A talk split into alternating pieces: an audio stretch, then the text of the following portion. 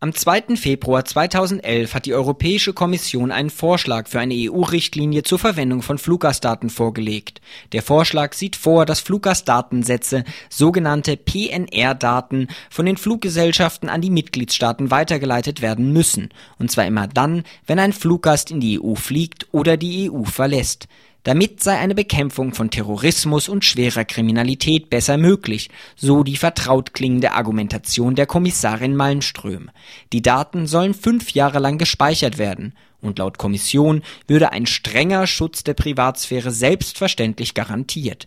Doch genau das scheint alles andere als klar zu sein. Und auch Sinn und Unsinn einer fünfjährigen Speicherung all dieser Daten und auch die mögliche Übermittlung an Drittstaaten ist alles andere als unumstritten.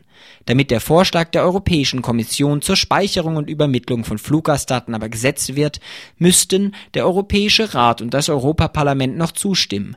Und genau dort haben wir bei zwei deutschen Parlamentariern nachgefragt, ob eine Zustimmung zum jetzigen Vorschlag überhaupt denkbar wäre.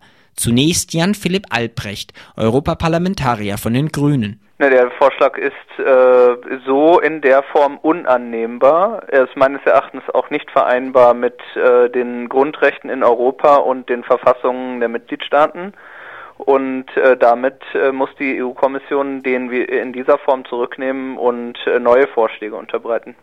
Die Kommission sagt selbst, sie würde ja um einen strengen Schutz von Privatsphäre und personenbezogenen Daten im Rahmen dieses, dieser sogenannten PNR-Daten äh, sich kümmern. Es solle nach dem jeweiligen Flug anonymisiert werden, es sollen höchstens fünf Jahre lang gespeichert werden, also eine kurze Speicherfrist, sagt die Kommission. Äh, das überzeugt Sie nicht?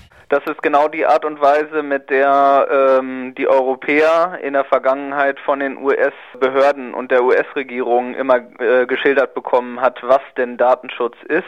Nämlich einfach zu sagen, äh, dass irgendein Schutz sozusagen auch ausreichender Schutz sei. Und das ist in diesem Fall nun mal absoluter Quatsch, denn wenn man sich zum Beispiel überlegt, was fünf Jahre Speicherdauer bedeuten, äh, von, ein, von sozusagen anlasslos gespeicherten Informationen, ähm, dass zum Beispiel das Bundesverfassungsgericht noch letztes Jahr im März äh, bei der Vorratsdatenspeicherung von Telekommunikationsdaten sich schon schwer getan hat, überhaupt sechs Monate Vorratsdatenspeicherung als verfassungsgemäß zu bezeichnen und auch andere Verfassungsgerichte sowie der Europäische Gerichtshof für Menschenrechte solches Ermitteln ins Blaue hinein eigentlich für grundrechtswidrig erklärt. Da muss man einfach sagen, das ist ähm, Augenwischerei, die da betrieben wird und hier versucht man die europäischen Bürgerinnen und Bürger in die Irre zu leiten und ihnen Maßnahmen als Gold zu verkaufen, die eigentlich äh, ihre Rechte nur immer nur noch weiter beschneiden sollen. Etwas verhaltener äußert sich da schon Alexander Alvaro. Auch Alvaro ist Europaparlamentarier aus Deutschland. Er sitzt für die Liberalen im Europaparlament. Ich will es mal so ausdrücken. Ich glaube, dass die Kommission äh, diesen, diesen Vorschlag jetzt auch verfrüht präsentiert hat. Das hängt vor allen Dingen damit zusammen mit anderer Gesetzgebung, die derzeit in der Vorbereitung ist, sei es die Revision der Datenschutzrichtlinie, aber gleichzeitig sind ja auch die Abkommen mit äh, Kanada, Australien, den USA noch nicht in Gänze abgeschlossen. Ähm, wir hätten uns dann schon gewünscht, zumindest soweit ich auch mit Kollegen absprechen können, äh, dass die Kommission erst einmal die laufenden Verfahren abwartet, bis sie diesen Vorschlag präsentiert. Vor allen Dingen auch, weil wir im Haus noch nicht die Diskussion hatten, wollen wir überhaupt ein internes Fluggastdatenübertragungssystem in der EU haben, sind dafür auch diese sogenannten PNR-Daten notwendig. Also alles in allem ähm, wirkt der Vorschlag der Kommission so, dass man das jetzt wirklich durchsetzen möchte. Die Frage der Notwendigkeit werden wir dann hier im Haus diskutieren müssen, aber es ist schwer abzusehen, wie das am Ende ausgehen wird. Deutet sich hier schon eine erste Kompromissbereitschaft oder gar ein Einknicken an? Auch beim SWIFT-Abkommen hatten sich die Liberalen ja zunächst distanziert und dann letztlich doch zugestimmt.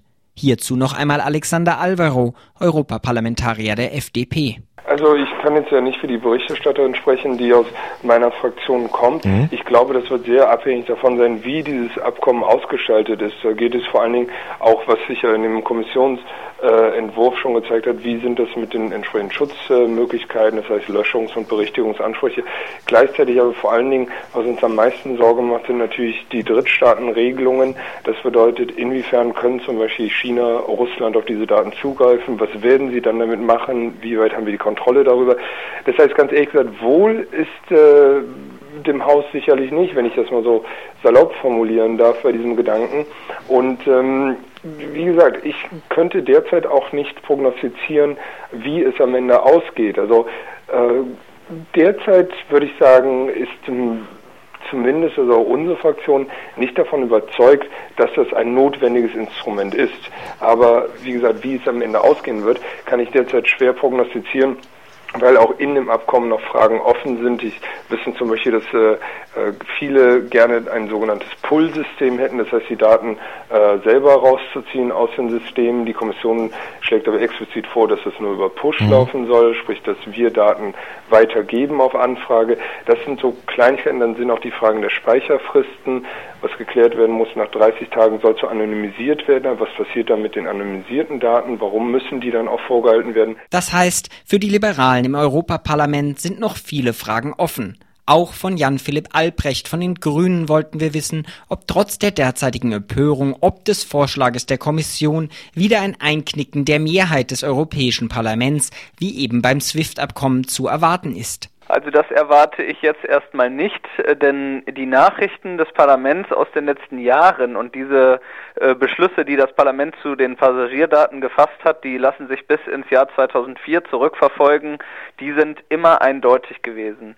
Wir sehen als Parlament mehrheitlich, und das heißt in einer großen Mehrheit, einschließlich sogar der Konservativen hier im Haus, eine solche anlasslose Speicherung von Passagierdaten äußerst kritisch und äh, fragen uns als Parlament doch immer wieder, ob das überhaupt notwendig ist zur Bekämpfung organisierter Kriminalität oder des äh, so be besungenen Terrorismus, den wir bekämpfen wollen, äh, ob es nicht einfach auch äh, ähm, Möglichkeiten und Maßnahmen in Europa und auch weltweit gibt, die ähm, weniger eingriffsintensiv sind, als einfach alle komplett ähm, anlasslos zu überwachen.